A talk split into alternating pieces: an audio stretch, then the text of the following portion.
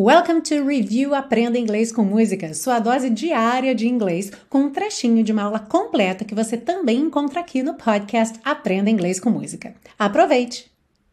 Na frase But I never saw them winging, você já viu a tradução lá na parte 1, mas eu nunca os vi voando. Mas talvez você tenha achado aí um pouco estranho, porque como é voar em inglês? Como é que se diz voar em inglês? Como é esse verbo voar?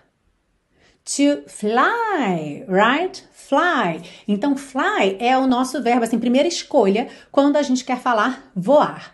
Mas existe uma segunda opção, wing como verbo, que é uma aparição menos comum, menos frequente dessa palavra. Normalmente, wing a gente pensa em asa, certo? Wings são asas.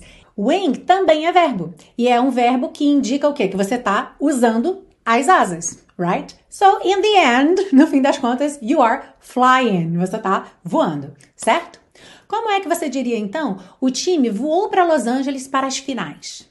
Final do campeonato aí. O time voou para Los Angeles para as finais. Como é que se diz isso em inglês? The team winged to LA for the finals, or the team flew to LA for the finals, ok? Aqui você vai ter as duas opções. Então, se você quiser usar aí um vocabulário diferente, mostrar a sua riqueza de vocabulário, você pode dizer The team went to LA for the finals. E se quiser usar o mais comum, no problem at all, ou at all aí de novo, The team flew to LA for the finals.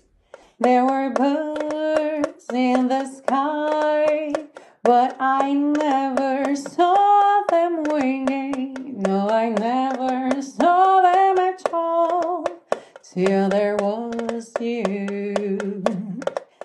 Ah, e se você busca um curso de inglês passo a passo com a minha orientação, conheça o Intensivo de Inglês da Teacher Milena, meu curso de inglês que te oferece 30 dias de garantia incondicional. Saiba mais em www.intensivo.teachermilena.com.